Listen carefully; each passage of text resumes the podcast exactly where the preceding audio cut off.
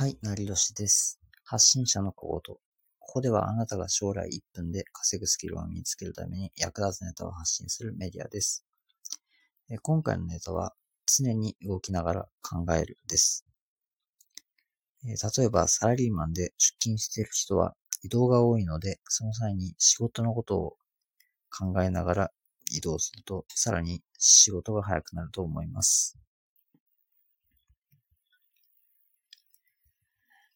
で、たまにぼーっとしてる時が多いなと思う人は、先のことを意識しながら出勤してみるっていうのもおすすめですね。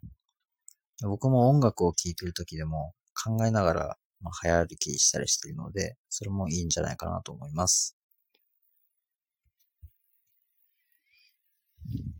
前回も言いましたが、とにかく忙しい人も1分で稼ぐような副業を目指す人にもとても重要なことなので、今日から使ってみましょう。